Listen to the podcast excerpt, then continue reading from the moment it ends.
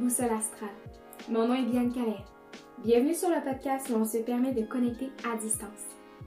Ayant l'ouverture à la bienveillance, j'ai dans l'optique de vous partager librement mes connaissances à saveur holistique et astrologique, ainsi que des tranches de vie en toute transparence. Ensemble, permettons-nous de connecter à notre cœur d'enfant et d'éveiller notre curiosité en toute simplicité. Bonne écoute. Bonjour à toutes et à tous. J'espère que vous allez bien aujourd'hui. Mon nom, moi, c'est Bianca, comme vous avez pu l'entendre dans l'introduction de cet épisode. Donc, Boussole Astrale, qu'est-ce que c'est exactement? C'est un projet que j'ai depuis un petit bout et dont j'ai été euh, fortement euh, encouragée par mon entourage afin de le débuter, afin de le mettre, de le concrétiser davantage. Euh, en fait, je me suis rendu compte, euh, et mes amis m'ont rendu compte, m'ont permis de me rendre compte que euh, ma voix, c'est un peu comme mon médium. C'est ma façon à moi de m'exprimer, mais aussi, c'est un peu ma façon de montrer ma, ma couleur. C'est ma façon de créer du beau. Par exemple, mes amies, elles, sont hyper créatives. Euh, elles ont du talent également dans le domaine des arts, dans le domaine de bricolage ou de n'importe quoi qui euh, implique du travail manuel. Et moi, je me rends compte en fait que ce n'est pas du tout ma tasse de thé. Et euh, j'ai cru même que je n'étais pas du tout quelqu'un de créatif quand j'ai compris que ma créativité passait par autre chose que utiliser mes mains, par exemple, comme utiliser ma voix. Euh, boussole astrale. En fait, d'où le nom me vient? Tout simplement parce que j'ai la conviction qu'on a tous et toutes une boussole interne pour nous guider, nous guider dans nos décisions, dans notre chemin de vie, euh, dans notre quotidien. Et astral parce que j'ai une passion, pour celles qui me connaissent, pour tout ce qui est relié euh, au ciel, aux étoiles, aux planètes particulièrement à l'astrologie. Donc, euh, Boussole Astrale, qu'est-ce que c'est? C'est un podcast qui vise en fait à discuter. Discuter de sujets euh, divers, de sujets divers, pardon. Euh, que ce soit par euh, des tranches de vie, que ce soit par des connaissances, que ce soit par des lectures que je fais, que ce soit par des expériences, que ce soit aussi des épisodes astrologiques. Et oui, c'est sûr que ça va venir.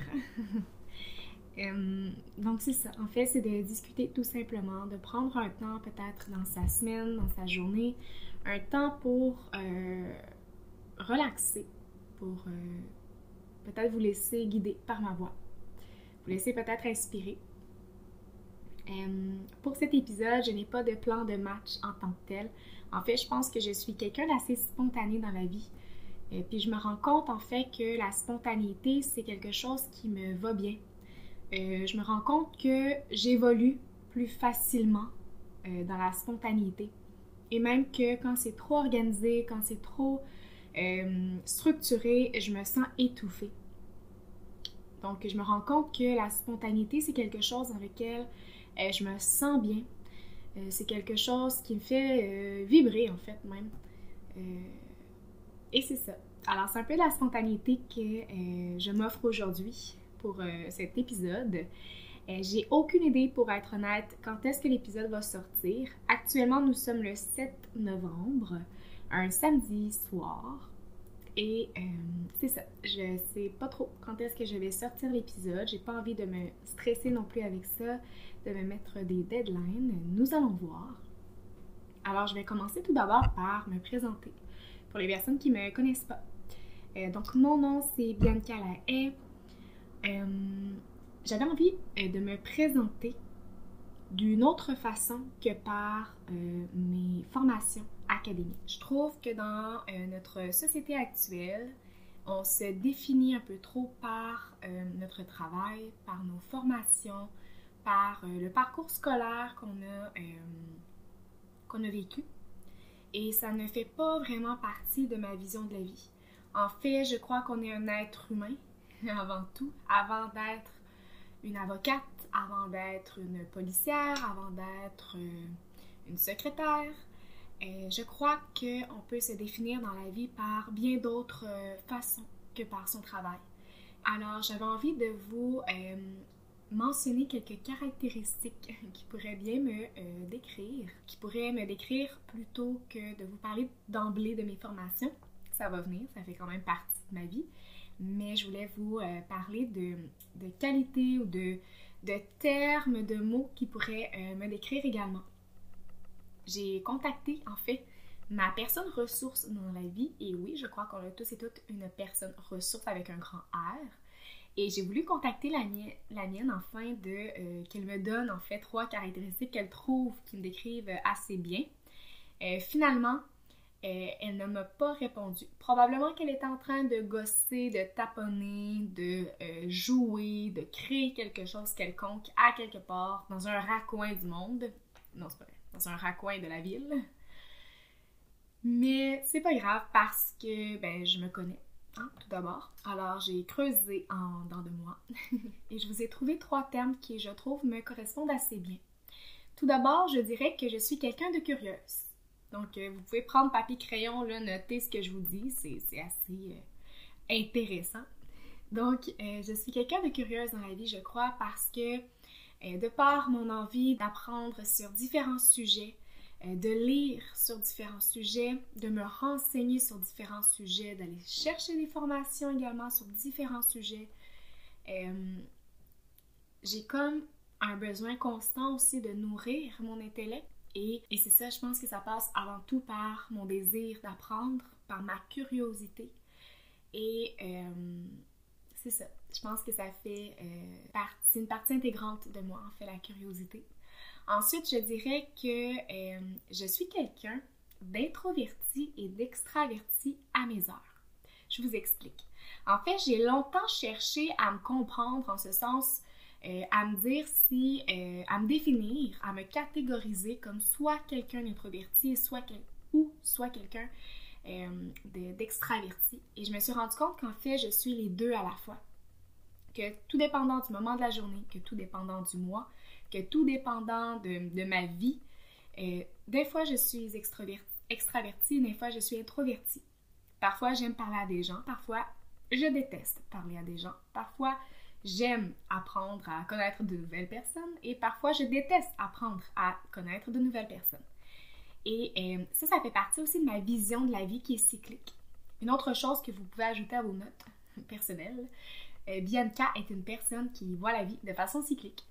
En fait, euh, je m'explique, je pense que la vie, c'est pas quelque chose de linéaire, comme la société occidentale, par exemple, dans laquelle nous sommes, aime bien euh, je pense que, tout comme la nature, tout comme l'environnement qui nous entoure, nous varions au gré de, des différents changements.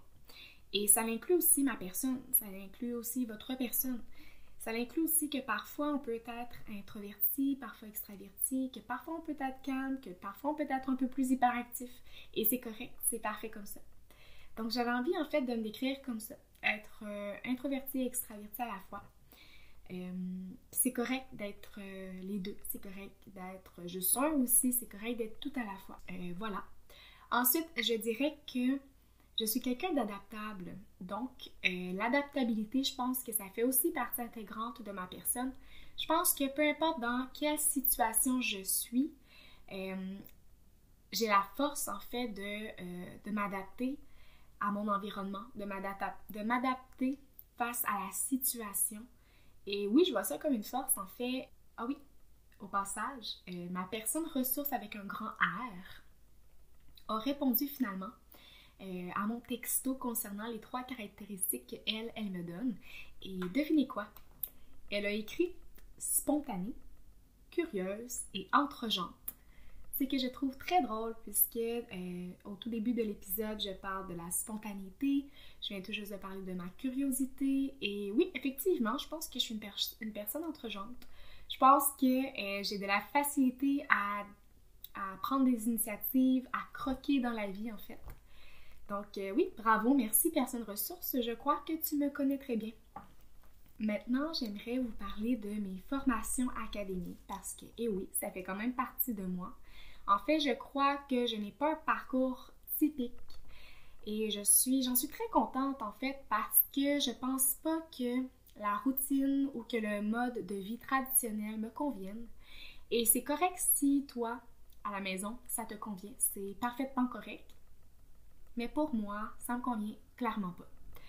En fait, euh, pour vous écourter ça le plus possible, je pourrais peut-être en parler en détail plus dans un autre épisode, mais euh, en fait, moi, j'ai terminé, j'ai fait un deck euh, au cégep de Sherbrooke en sciences humaines, profil psychologie. Donc, l'être humain m'a toujours intéressé ainsi que sa société, ainsi que les problèmes sociétals, et puis de comprendre comment l'humain interagit avec sa société, sa société ou plutôt comment sa société interfère dans les comportements humains. Donc ça, ça m'a toujours intéressée. Euh, par contre, après mon cégep, j'ai pris une petite pause, je crois de un an. Et euh, j'ai voyagé avec mon copain. Et ensuite, j'ai fait une formation pour être professeur de yoga. Donc, j'ai fait ma formation, c'est un 200 heures et quelques parce que j'ai été suivre un peu des, formations supplémentaires à cette formation-là. Euh, donc, un 200, 200 heures et quelques poussières. Et en même temps, en fait, comme ce n'est pas un, euh, des études à temps plein nécessairement, le, yoga, je voulais encore nourrir mon intellectuel, mon intellect. Donc, euh, j'ai suivi une formation de naturopathie en ligne avec l'Institut de formation naturopathique. C'est une formation qui m'a plu. Euh, en fait, j'ai toujours une, une soif de connaissances pour les médecines alternatives, les médecines holistiques. Je n'ai rien contre la médecine traditionnelle. En fait, je crois que les deux systèmes de pensée devraient s'allier ensemble parce que je ne crois pas qu'on peut que ça nécessite nécessairement toujours euh, des médicaments chimiques ou des euh, médicaments synthétiques, mais euh, je crois aussi que parfois ça prend plus que des plantes médicinales, par exemple, pour guérir un, problème, pour régler un problème. Mais je crois que les deux médecines devraient s'allier. Bref, j'ai fait une formation en naturopathie, j'ai été également conseillère santé, Ensuite, euh, j'ai commencé un baccalauréat, en automne 2019 en anthropologie. Pour ceux et celles qui ne connaissent pas l'anthropologie, c'est une science sociale qui se base sur... Euh, en fait, c'est l'étude des euh, diversités culturelles. Moi, en fait, ma vision avec ça, mon objectif, c'était de pouvoir voyager plus tard avec cet emploi. Puis, finalement, quand j'ai commencé le baccalauréat, je me suis rendu compte que ce qui m'intéressait le plus finalement, c'était les Autochtones. Je me suis rendu compte qu'on ne connaissait strictement rien aux Autochtones et dans ma formation d'anthropologie, euh, j'ai eu la chance d'avoir des cours sur les Autochtones, sur les Inuits également, et j'ai tellement trouvé ça intéressant que, euh, ben là aussi, tout dépendant euh, de, aussi avec le contexte de ma vie à, ce moment-là, j'ai décidé de poursuivre les études à distance finalement, au lieu qu'en présentiel. Et comme le baccalauréat ne se donne pas à distance, euh, ben, le certificat se donne, lui, complètement à distance. Donc, j'ai opté pour le certificat et plus précisément le certificat en études autochtones. Donc, je suis toujours en train de compléter ce certificat-là à temps partiel puisque je suis également professeur de yoga. Donc pour l'instant, je donne des cours de yoga et euh, j'étudie. Voilà ma vie. Et j'ai également euh, commencé une formation en astrologie avec Joséanne Sarrazin-Côté. Je l'ai commencé l'été dernier, si je ne m'abuse. Et en fait, euh, j'ai déjà des, connaissances assez profondes en astrologie, dois-je avouer. j'ai toujours aimé l'astrologie. Quand j'étais jeune, quand j'étais plus jeune, en fait, je lisais sur l'astrologie, je me louais des livres à la bibliothèque sur l'astrologie, j'ai toujours aimé ce qui est un peu plus ésotérique. Euh, même que j'adorais faire de la magie blanche à 8 ans, et oui, c'est un côté que j'ai toujours en moi et que je continue à nourrir. Euh, par contre, à 8 ans, euh, disons que c'est pas tous mes amis qui embarquaient dans mes folies de magie blanche, mais bon, c'est une autre histoire. tout ça pour dire que l'astrologie m'a toujours parlé. Et j'ai quand même une bonne connaissance générale une bonne connaissance, même approfondie, je pense. Mais je crois que des formations dans ces domaines-là, ça ne Euh, ce n'est jamais une perte de temps, c'est toujours de l'investissement, il y a toujours à apprendre et à réapprendre. Euh, donc, je nourris en ce moment mon intellect également avec la formation d'astrologie. Ah oui, pour parler d'astrologie, là, vite, vite, euh, j'ai également sorti ou ouvert, je ne sais comment nommer ça, ma page Etsy. Donc, c'est une boutique en ligne au nom de Boussole Astrale. J'y vends en fait mon service de d'analyse de la Grande Trinité, ce qui comprend un document de plusieurs pages sur euh, l'analyse de c'est quoi son signe solaire, son signe lunaire et son ascendant. Et euh, j'ajoute également, je me permets d'ajouter également des petites remarques intéressantes, par exemple sur le nœud nord ou le nœud lunaire. Euh, j'ai dit le nœud nord et le nœud lunaire, mais c'est pas ça que je veux dire. Le nœud nord et le nœud sud, qui sont les deux les nœuds lunaires et, euh, d'autres petits aspects que je pourrais voir qui sont intéressants. Euh, aussi, j'ai fait l'analogie avec le tarot et la numérologie dans ce document-là parce qu'en fait, je trouve que ces domaines-là se rejoignent, se complémentent. donc, je parle beaucoup aussi de tarot. Donc, j'ai sorti ça sur Etsy. J'ai également une page Instagram pour Boussole Astrale. Par contre, euh, je crois que je vais la supprimer bientôt puisque j'utilise plutôt mon compte personnel qui est de Little B, si je ne me trompe pas.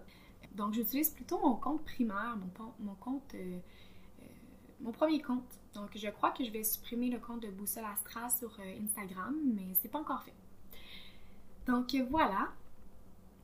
Maintenant, Concernant ma vision pour ce podcast, je n'ai pas de deadline précis. Je ne pourrais pas vous dire à ce point-ci que je vais sortir un épisode chaque semaine, chaque deux semaines, chaque mercredi. Je ne peux pas vous dire encore. J'ai aucune idée où est-ce que ça va me mener. Je le fais vraiment pour le plaisir et même que j'ai hésité à le faire parce que c'est quand même de se mouiller. C'est quand même de parler, de, de s'ouvrir. Chose que je ne fais pas aisément dans la vie de tous les jours. Et euh, après ça, je me suis dit, bon, c'est quoi le pire qui peut arriver? C'est que personne m'écoute. Et pour vrai, si personne ne m'écoute, ça me dérange pas.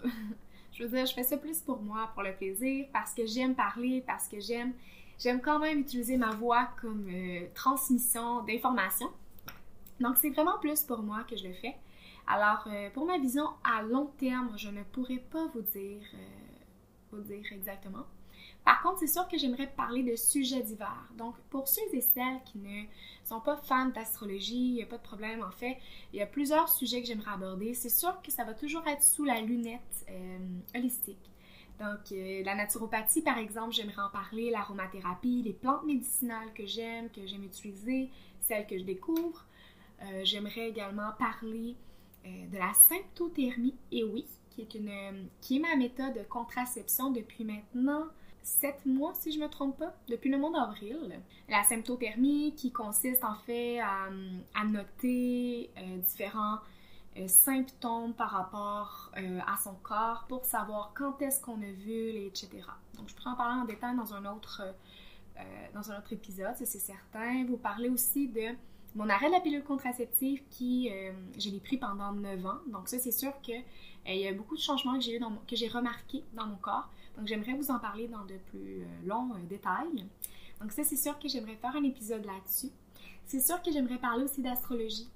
Euh, d'astrologie, soit des transits importants, soit des connaissances supplémentaires que, que j'aime bien mentionner.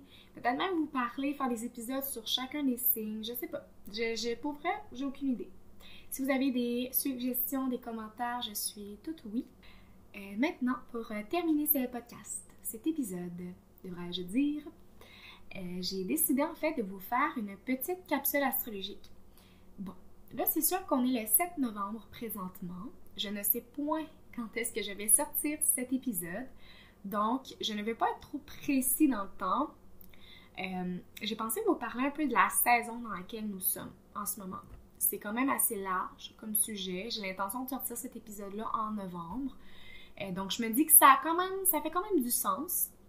J'aurais aimé vous parler de Mercure rétrograde, Mars rétrograde, vous parler des carrés qui vont se passer bientôt dans le ciel, mais euh, des carrés entre planètes. Mais euh, comme je n'ai pas de date précise à laquelle mon épisode va sortir, je préfère y aller le plus large possible. Alors, euh, la saison dans laquelle nous sommes en ce moment, nous sommes dans la saison du scorpion, pour ceux et celles qui ne le savaient pas. Le signe du scorpion qui est du 24 octobre au 21 novembre, approximativement. Donc, les dates peuvent varier d'un astrologue à l'autre, d'un site internet à l'autre, d'un livre à l'autre. Bref, vous voyez ce que je veux dire. Le scorpion, qui est le huitième signe astrologique, donc euh, c'est un signe d'eau, donc un signe qui est relié aux émotions, au monde invisible, à tout ce qui est euh, dans les profondeurs. L'élément de l'eau, c'est relié à tout ce qui est un peu plus flou, c'est relié à la période de temps dans la vie lorsque nous étions bébés, que nous étions fœtus dans le ventre de sa mère, euh, de notre mère. Donc ça, c'est euh, relié à la période de vie du, de, l'élément de l'eau. Euh, tout ce qui est nostalgie, tout ce qui est même peur, tout ce qui est tristesse, tout ce qui est émotion, en fait, c'est relié à l'eau. Je dis tristesse, mais ça peut même être des pleurs de joie. Donc, vous voyez un peu l'élément de l'eau, qu'est-ce que ça, ça rejoint. Euh, c'est également tout ce qui est relié à l'invisible, comme j'ai dit plus tôt. Donc, euh, euh, tout ce qui est un peu plus inconnu au niveau du monde qui nous entoure. Ensuite, le scorpion. Qu'est-ce qui pourrait bien le décrire? En fait, on pense tout simplement à son archétype qui est relié, donc à l'énergie un peu qui, est reliée à cette, ce signe astrologique. C'est le sorcier, le détective. C'est un signe très mystique très mystérieux. Les gens qui ont beaucoup d'énergie de scorpion, par exemple, ou qui ont un soleil en scorpion. Le signe soleil, c'est le signe qu'on connaît un peu, qu'on connaît tous en fait, le signe le plus populaire qui est relié un peu à notre. Ben, lui qui est relié directement à notre date de fête. Les gens qui ont beaucoup d'énergie du scorpion vont dégager la plupart du temps une aura mystérieuse. C'est également un. Un signe qui brille par son aura, mais pas briller de la même façon que le lion par exemple. Le lion va briller par sa présence, par sa lumière, c'est par vraiment son énergie féroce, son énergie, pas nécessairement féroce comme agressif, mais son énergie de, de contagion, son énergie de... Ça va vraiment illuminer les gens par sa présence, sa qualité de présence, tandis que le scorpion, ça va être quelque chose d'un peu plus euh, mystérieux. On comprend pas trop comment la personne fait pour briller. T'sais. On comprend pas trop comment on fait pour remarquer cette personne-là, mais la personne dégage quelque chose de mystérieux, quelque chose d'inhabituel, quelque chose de peut-être froid par moment, mais quelque chose de comme d'intangible en fait. Quelque chose de très intéressant. C'est également le signe euh, du pouvoir personnel, c'est-à-dire que le scorpion il est ici pour être dans son pouvoir. Le scorpion a un pouvoir personnel tellement grand, tellement puissant. C'est difficile d'avoir beaucoup de placements dans le signe du scorpion, d'avoir beaucoup d'énergie du scorpion parce que ça veut dire que tu es ici sur Terre pour être dans ton pouvoir. Mais tu dois apprendre à être pleinement possession de ce pouvoir et de l'utiliser à bon escient. Ce qui peut parfois être difficile parce qu'on est un être humain, on change avec les saisons. Et le scorpion qui est un signe également d'intensité, qui peut descendre extrêmement bas dans ses énergies et extrêmement haut également. Ça peut fluctuer très rapidement, très intensément, en profondeur surtout. Donc, ça peut être difficile d'avoir un pouvoir parce qu'on doit l'accepter et on doit bien l'utiliser. Et un des, talents, ben pas de talent, mais un des dons du scorpion, c'est l'introspection. Le scorpion, c'est le signe du zodiaque qui a le plus de facilité, le plus d'aisance d'entrer à l'intérieur de lui. D'aller dans les profondeurs de son âme, d'aller dans les profondeurs de sa personne, de, de dénicher, d'excaver tout ce qui doit ressortir, tout ce qui doit remonter à la surface. On n'oublie pas que c'est un élément haut. Donc, c'est tout ce qui a rapport avec les émotions, tout ce qui a rapport avec ce qui est inconscient, une des missions de vie du scorpion, c'est de rendre l'inconscient conscient. C'est hyper important. Et en ce moment, dans la saison du scorpion, on peut peut-être ressentir cette, peut-être même cette lourdeur, en fait.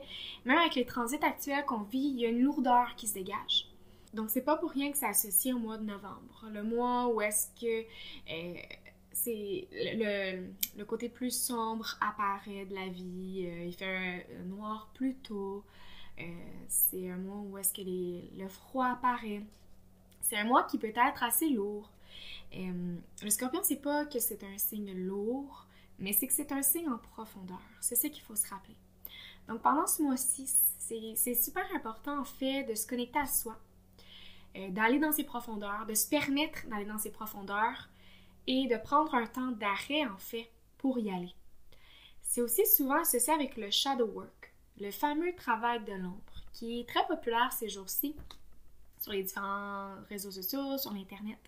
En fait, le travail de l'ombre, c'est de se permettre d'aller dans sa noirceur et d'aller voir tout ce qui est caché, vraiment le lait, tout ce qui n'est pas le fun, puis de le ressortir à la surface, de le ressortir, de le nommer, de oser le dire oser le mettre sur la table. Et euh, j'écoutais, je crois, je pense que c'est un podcast ou euh, c'est une publication Instagram, je me, je me souviens plus pour être honnête, mais c'était de Vanessa DL, qui est une sorcière, une astrologue, euh, bref, vous pouvez aller voir ses réseaux sociaux.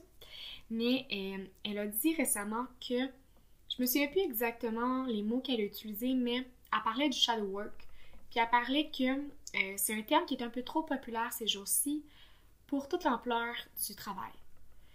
Que tu ne peux pas vraiment parler de shadow work sans que ça te fasse mal, sans que ça ait été inconfortable, sans que ben, te pleurer, sans que tu aies eu des émotions négatives associées à ça, sans qu'il y ait un travail qui, qui rend profondément inconfortable. Et pour être honnête, je suis totalement d'accord avec ça. Parce que aller dans son inconscient, aller gratter là où ça, ça fait mal, mais qu'on s'en rend même pas compte que ça fait mal, ça prend extrêmement du courage, ça prend de la patience. Et surtout, pas simplement de la patience pour aller euh, dans ces profondeurs-là, mais pour ressortir ça. Et moi, pendant la nuit de euh, Samhain, ou Samhain, comment, tout dépendant comment vous l'appelez, qui est une des fêtes, euh, donc une des fêtes de la roue de l'année, euh, celtique ou païenne, je ne sais plus trop, je pense que c'est les deux. Euh, en fait, euh, c'est le moment où le voile entre le monde de l'invisible et le monde terrestre est à son plus mince. Et c'est là où est-ce que c'est une bonne période pour parler à ses ancêtres. Durant cette nuit-là, du 31 octobre au 1er novembre, j'ai fait un rêve. Puis je pourrais vous en parler à un moment donné si ça la donne. Mais j'ai fait un rêve profondément déstabilisant. Je l'ai noté, puis j'ai noté des détails. Moi, ce qu'il faut savoir, c'est que je rêve beaucoup, puis qu'il y a beaucoup de détails euh, dans mes rêves. Et c'était tellement inconfortable. Puis dans ce rêve-là, euh, à un moment donné, je me suis ramassée face à un miroir. Et c'était moi devant le miroir. Et je me souviens de tous les détails. Je me souviens de comment mes cheveux étaient. Je me souviens de mon visage, mon, ma peau je me souviens à quoi qu'elle ressemblait. Je me souviens euh, qu'est-ce que je portais comme vêtements. Je me souviens vraiment de tout. Et du sentiment qui se dégageait de, ça à ce moment-là. Et c'était tellement perturbant, c'était tellement inconfortable. Et j'ai juste mentionné des choses qui devaient mourir chez moi. Et quand je me suis réveillée le lendemain matin, ça faisait mal. C'était pas le fun, c'était pas beau. Et c'était perturbant même. Donc, tout ça pour dire que je reviens à mes moutons. Donc, le scorpion, c'est une de ses missions de vie, mais c'est également un de ses dons d'aller là où ça fait mal. C'est hyper important de, afin qu'il y ait transformation, afin que le scorpion puisse renaître, afin qu'il puisse avoir guérison, il doit passer par la mort de certaines choses. Il doit passer par le shadow work qu'il doit passer. Et c'est également associé à la carte de tarot numéro 13, la carte de la mort en tarot. La carte de la mort. Souvent, on a, peur quand elle sort dans des tirages pour les personnes qui ne connaissent pas vraiment les significations derrière les cartes. Mais en fait, c'est une très belle carte.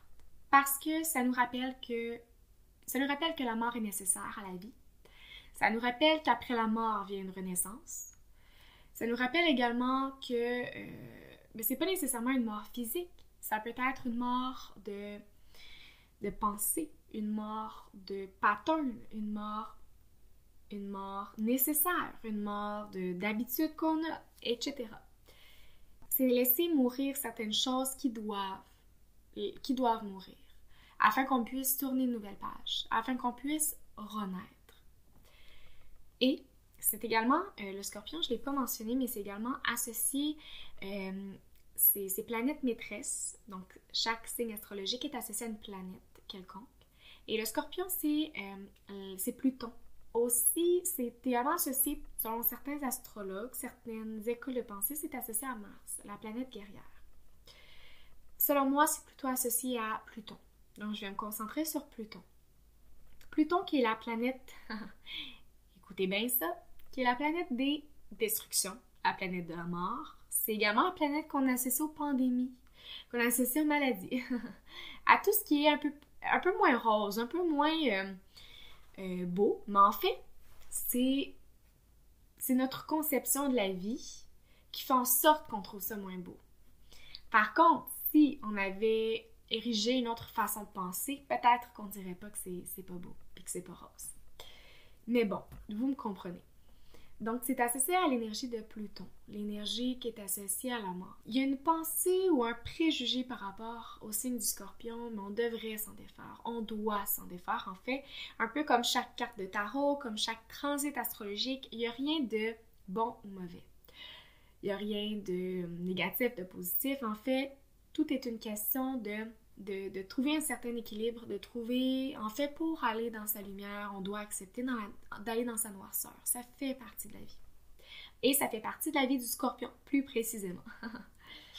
Euh, et, euh, le 15 novembre, on va avoir le droit à une nouvelle lune dans le signe du scorpion. Là, comme je ne sais pas, le podcast, l'épisode de podcast va sortir quand exactement, je vais vous en parler, mais très brièvement, d'un coup que ça soit passé.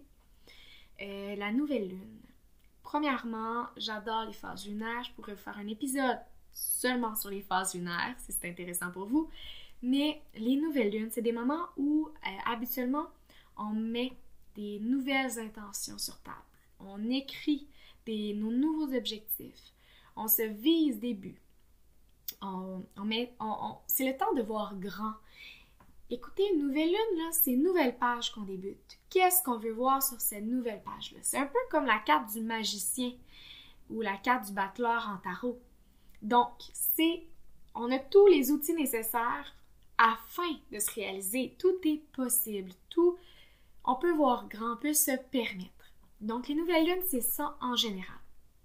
Pour cette nouvelle lune-ci, dans le signe du scorpion, J'irais peut-être mettre un peu plus des intentions au niveau de mon intensité, au niveau de euh, ma profondeur de mon âme, au niveau de mes intentions de, euh, de transformation, plutôt vers ces concepts-là. Donc cette nouvelle lune-ci sera euh, empreinte de passion, de désir, d'intensité, d'intimité surtout. le scorpion, c'est un signe qui est bien dans l'intimité le recherche l'intimité. Il recherche la profondeur, donc c'est sûr qu'il recherche à se laisser être vulnérable avec quelqu'un ou avec des personnes, mais c'est difficile pour le scorpion pareil. C'est difficile, mais lorsqu'il trouve la bonne personne avec qui s'ouvrir, il peut s'ouvrir très profondément. Donc, c'est ce que j'aurais à vous dire pour l'instant pour la saison du scorpion, pour euh, la nouvelle lune en scorpion. Et comme je ne veux pas que ce premier épisode dure trop longtemps, euh, je vais arrêter ici. Je pense que j'ai fait le tour de ce que je voulais au moins vous parler. J'espère que vous me connaissez un peu plus maintenant.